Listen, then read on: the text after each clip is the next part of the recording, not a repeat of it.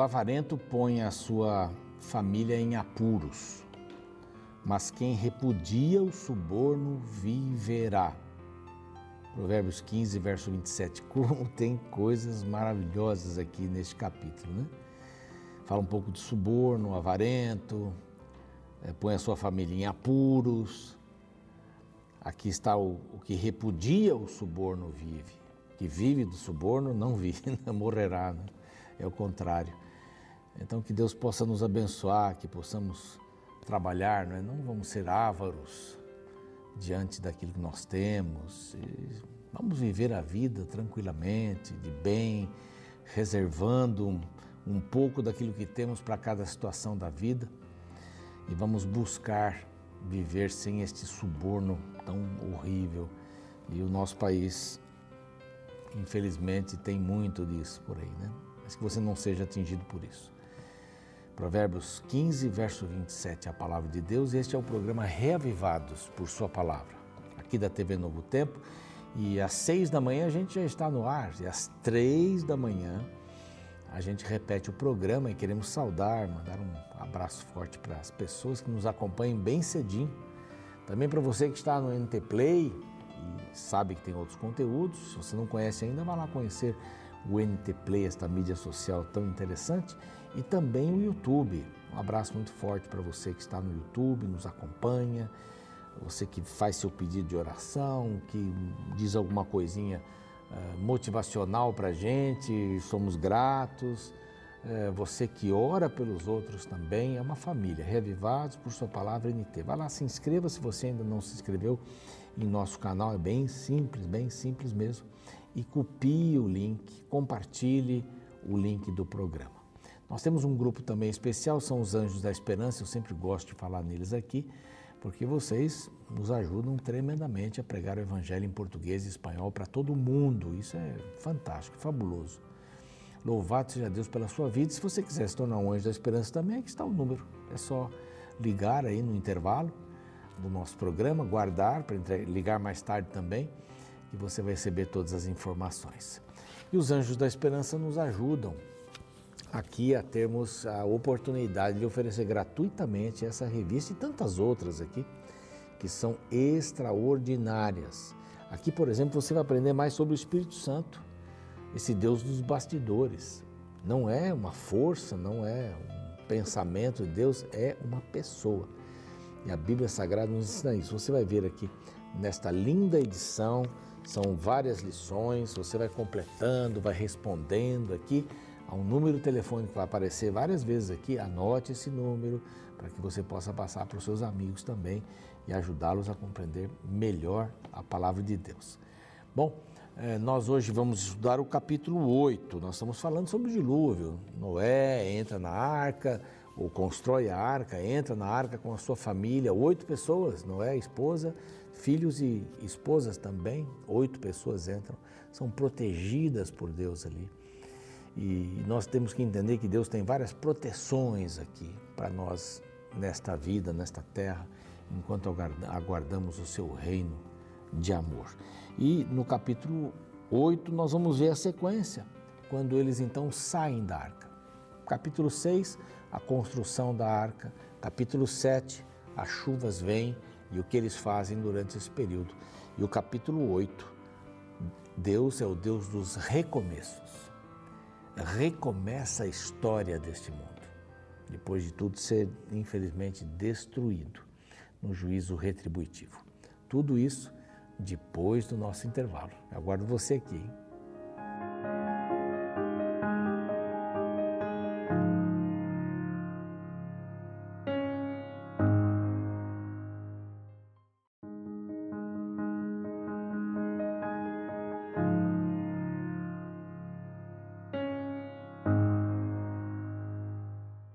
Já voltamos, foi rapidinho, né? Vamos estudar agora o capítulo 8 de Gênesis. Estamos no começo. Se você está abrindo, ligando agora a TV, ou YouTube, ou NT Play, você pode rever os outros capítulos para estar com a gente aqui e começar direitinho. Já estamos em Gênesis 8, mas os capítulos anteriores estão gravados Lá no YouTube você pode ver todos, no NT Play também, tá bom? Não tem problema. Vai pegando um, dois por dia até atualizar. Isso vale a pena. Você acorda, arruma a cama, estuda a palavra e sai para ser Jesus para as pessoas. E não adianta estudar a Bíblia e não se exercitar espiritualmente, você vai ficar um obeso espiritual, né? Ninguém quer ficar obeso, né? É importante que a gente possa ter esse exercício de, de compartilhar Jesus com os nossos queridos, com os nossos vizinhos, com os nossos amigos também. Muito bem, então vamos lá. O capítulo 8 vem dando esse fechamento, né? Eu já mencionei que o 6 é para fazer a arca e tal. O 7, o dilúvio acontece. E o 8, o dilúvio acaba e como é que eles processam tudo isso.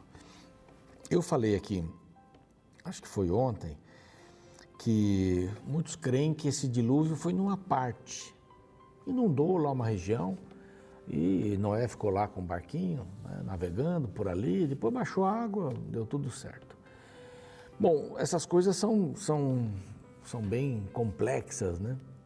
Alguns tentam achar a arca lá no, no Monte Arará e vêm em pedaços e fazem documentários. Houve um pedaço de madeira lá naquele local que entre a Armênia e a Turquia, aquela região ali, que não dá, não dá para saber se é verdade, se não é. Então, eu vou lhe dar um conselho: não fique procurando saber se a arca foi encontrada ou não. Se Deus quisesse que você e eu soubéssemos onde a arca está, exatamente, vêssemos, né? ali onde, víssemos onde a, a, a arca está, ele teria feito isso. Só que para nossa fé é melhor a gente não ver. Como não encontrar a arca também? A arca do, do santuário? Deus não quer que achemos isso. Sabe por quê? eu acredito que estas coisas virariam objetos de adoração. Então não se preocupe com isso. Se é por fé, é por fé. Não é provar. A arqueologia tem provado muitas coisas extraordinárias. A TV Novo Tempo tem vários programas que falam sobre isso, que, que nos confirmam a fé através dessas coisas. Mas se Deus não mostrou, meu querido, minha querida, segue em frente. Se Ele falou a verdade em tudo, não vai falar aqui também? Então fique tranquilo. Há lugares que fizeram réplicas da, da arca e é possível, já, já se acordou isso, né? é possível que isso tenha acontecido mesmo dentro de uma arca nessas proporções para salvar a terra. Então Deus tem esses meios bem interessantes, né? Mas aqui agora a gente vê que as águas vão baixar eles começam a ter possibilidade, a possibilidade de sair e vão sair. Vão sair. Então, esse, nós cremos, foi um fenômeno universal. De repente você vê no Nordeste do Brasil algumas escavações acharem peixes no alto de montanhas. Como é que eles foram lá? Pegaram o quê? Uma carona com alguém, subiram, infelizmente morreram lá porque não tinha água. Não tem lógica isso acontecer desta forma, a não ser que a água subisse.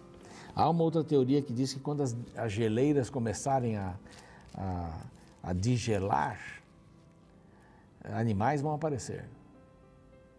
É uma possibilidade também. Mas no fundo, no fundo, nós temos que crer na história, como está aqui. Isso aqui não é um ato impensado.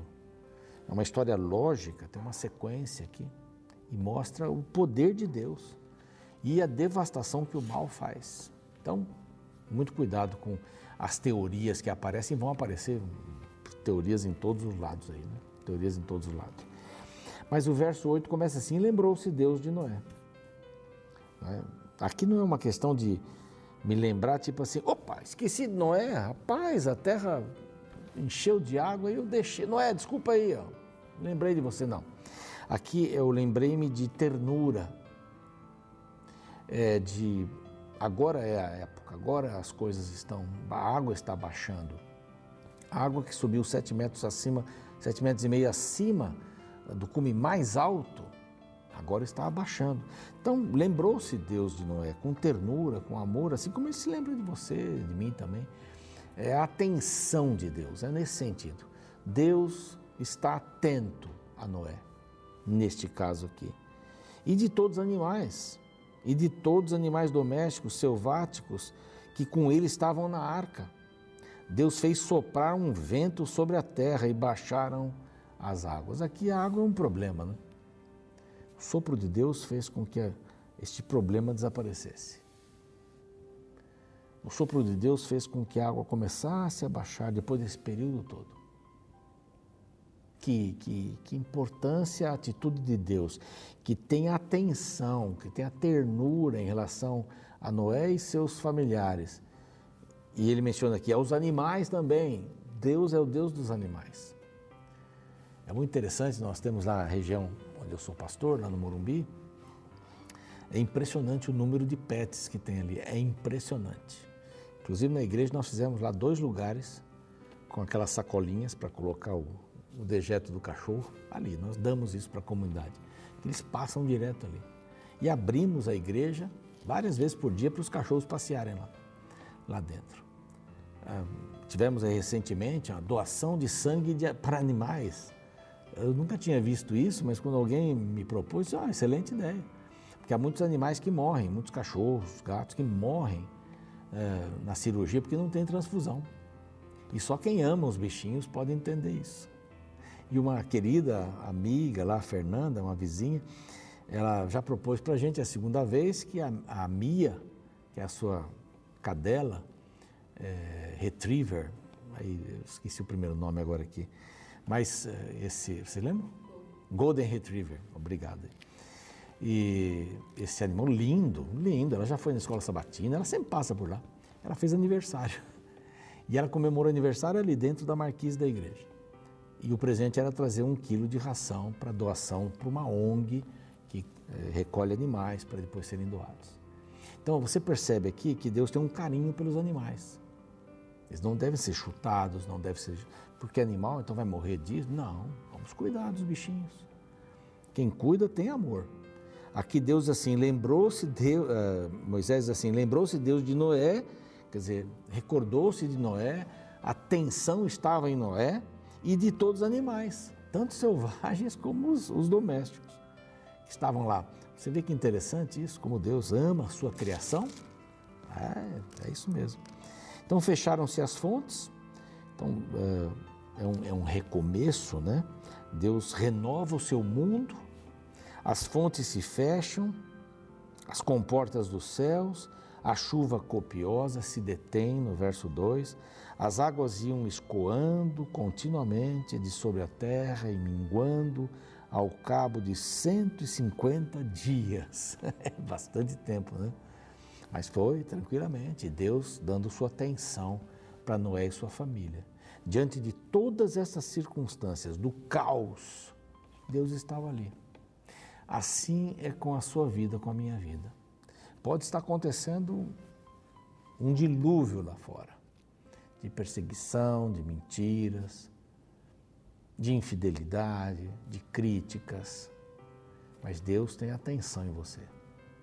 Ele tem ternura por você. E você não está sozinho, não está sozinha. Deus está com você, mas eu não vejo. Comece a falar com Ele. Comece a se dedicar a Ele, comece a buscá-lo. E você vai ver que alegria vai encontrar em saber que pode contar com Ele ali perto.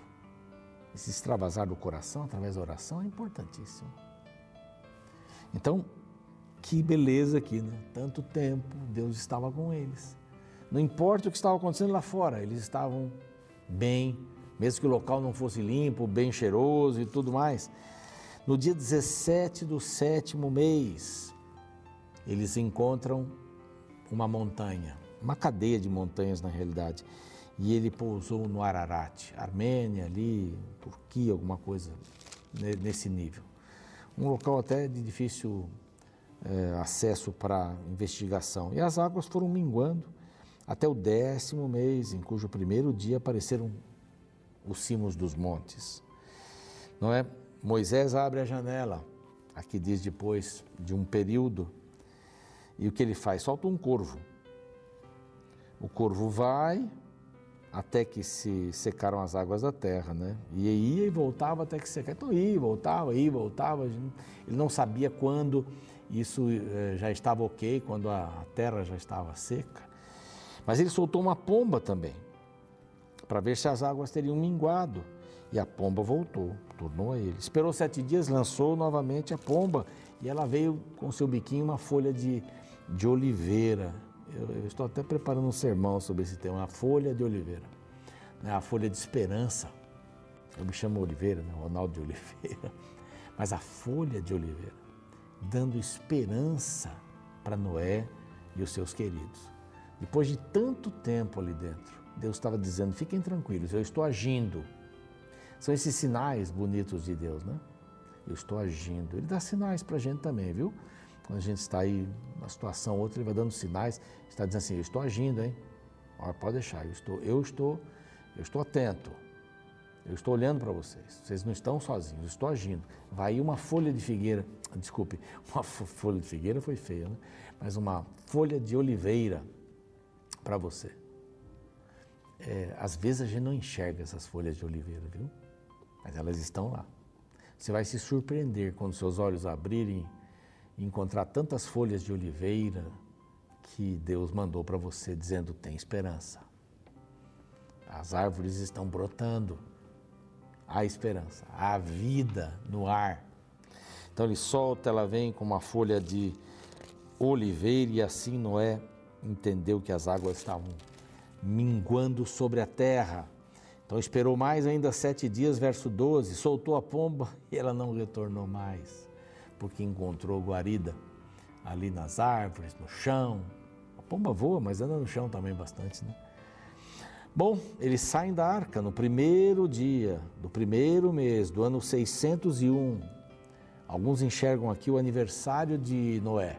No dia do aniversário de Noé, de 601 anos de vida, a água baixou sobre a terra, a água estava seca. Que presente de aniversário, hein? É um ano depois deles terem entrado na arca. Um ano. chuva passa, mais dias, espera baixar a água, um ano por ali. E Deus então recompensa a fé daquela família. Deus disse para Noé então agora: sai da arca. Deus falou para Noé: entre na arca. E eles entraram. Deus falou para Noé: saia da arca. E eles saíram. Quando Jesus se aproximou daquele menino, daquele jovem que havia morrido lá na cidade de Naim, sua mãe era uma viúva, então conhecida como a viúva de Naim.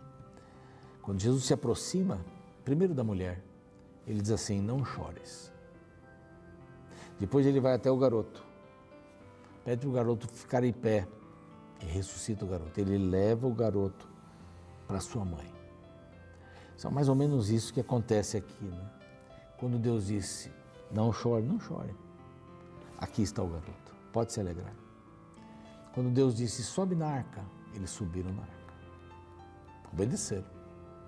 Você vai dizer, não, mas tem mais alguma coisa para fazer aqui? Não. Quando Deus diz para você subir na arca, suba na arca. Quando Deus diz para você tomar um determinado caminho, assuma aquele caminho. Quando Deus diz para você não mentir, não minta. Deus sabe o que está falando para você. E para mim também. Aí ele vai dizer para você em algum momento: sai da arca. Sai da arca. Não foi Deus quem mandou Elias entrar na caverna, mas foi Deus quem disse para ele sair da caverna. Esse é o Deus dos recomeços, é o Deus das oportunidades. Não perca as oportunidades que Deus está dando para a sua vida, meu querido, minha querida. Aproveite-as todas. Sai da arca, toda a sua família, os animais. Imagine só a festa, os animais saindo, né? Se esticando todo. Imagine uma girafa, se ela era adulta, devia estar num lugar alto, né? Mas é, deve ter se esticado bem, os animais todos por ali. Que maravilha, que festa, não é? Que momento agradável. Então Noé sai dali e faz uma coisa extraordinária. Ele levanta um altar, verso 20. Vamos louvar ao Senhor pela vida. Qual é o altar que nós vamos levantar em casa? É a palavra de Deus, sendo lida todas as manhãs, todos os dias. Qual é o altar que eu vou levantar na minha vida pessoal? Ah, eu sou sozinho, não tenho família. Também é a palavra de Deus. Esse é o altar para louvar o nome de Deus. Então Deus recebe essa adoração e Deus reafirma a ordem natural. Ele diz assim no verso 21: Não tornarei a amaldiçoar a terra Não. Jamais amaldiçoarei. Não vai haver mais dilúvios, porque eh, não, não quero mais ver isso. Não vai haver. E só esse fato fez Satanás tremer, eu imagino. Quando ele viu aquela água cera toda e viu todos os seus súditos, leais súditos, sendo destruídos aos seus olhos, ele deve ter entrado em desespero. Eu imagino que ele tremeu e achou que ele ia morrer também. Mas não tinha chegado a hora dele. Não tinha. Deus então diz que ele vai deixar o ciclo natural, e o verso 22, que é o último aqui deste capítulo, diz assim: Enquanto durar a terra, não deixará de haver sementeira e ceifa, frio, calor, verão, inverno, dia e noite. Este foi um episódio aqui, e nunca mais a terra será destruída desta forma. Depois do louvor que Noé dedicou a Deus, fazendo um altar, adorando a Deus, então Deus faz uma aliança com Noé. E é o capítulo 9 que nós vamos ver amanhã. Vamos orar? Pai querido, surpreendente o teu amor. Nós queremos ouvir a tua voz quando o Senhor disser-nos: entra na arca. E queremos ouvir também a voz da mesma forma quando o Senhor disser saia. O tempo é teu. É isso, é essa lição que nós aprendemos aqui com essas, essas duas ordens. O tempo é do Senhor. O Senhor sabe o melhor tempo de entrar e de sair. O Senhor sabe o melhor tempo para começar um namoro, o melhor tempo para ter um bebê, o melhor tempo para começar a estudar, o melhor tempo para todas as coisas. Então queremos entregar isso nas tuas mãos. O Senhor nos ajude dia a dia. Em nome de Jesus. Amém. O dilúvio foi uma catástrofe universal que aniquilou quase todos os seres vivos e provocou transformações irreversíveis sobre todo o nosso planeta. Vários cientistas criacionistas atribuem ao dilúvio a origem dos fósseis já encontrados, pois a grande maioria desses fósseis foram produzidas em rochas sedimentares a separação dos continentes e a completa aniquilação dos dinossauros. Em meio a esse cataclismo mundial que trouxe consequências drásticas para toda a humanidade e alterou completamente a estrutura geológica do planeta, estava Noé e sua família navegando solitariamente a bordo de uma caixa flutuante sem saber a real dimensão de tudo o que estava acontecendo. Nesse cenário, é fácil supor o sentimento de solidão e abandono sentido por Noé. Porém, em Gênesis capítulo 8, versículos 1 e 2, encontramos a seguinte declaração: Então Deus lembrou-se de Noé e de todos os animais selvagens e rebanhos domésticos que estavam com ele na arca, e enviou então um vento sobre a terra, e as águas começaram a baixar. As fontes das profundezas e as comportas do céu se fecharam, e a chuva parou. A palavra lembrou-se de Gênesis 8, versículo 1 não significa trazer à memória alguma coisa que foi esquecida. Deus nunca se esquece de nada e nem de ninguém. Ele sabe de todas as coisas desde o princípio. Antes, esse termo significa atentar para cumprir uma promessa e realizar um gesto em favor de alguém. Noé e sua família passaram um ano dentro da arca. Na Bíblia, não encontramos nenhum registro que mostre que Deus tenha se comunicado com ele durante esse período. Por isso, provavelmente em algum momento, alguém da família sentiu-se temeroso ou talvez pensou que Deus não se importasse mais com eles. Porém, o fato de Deus ter lembrado de Noé e sua família nos mostra que ele estava pronto para cumprir sua promessa. Deus jamais se esquece do seu povo e nem os abandona. Ele prometeu estar conosco todos os dias e cumprirá essa promessa. A Bíblia nos diz que a sua essência é o amor. Onde há amor, também há fidelidade. Deus sempre estará disponível a nós, pois Ele é fiel. Talvez você esteja passando por uma tempestade. As intempéries da vida podem estar tão fortes que você esteja se sentindo solitário, desamparado e desesperado. A experiência vivida por Noé nos ensina a não desanimar e a confiar sempre em Deus. Ele é fiel e imutável. Não importa os nossos sentimentos, nunca devemos nos esquecer de que podemos depender de Deus em toda e qualquer circunstância.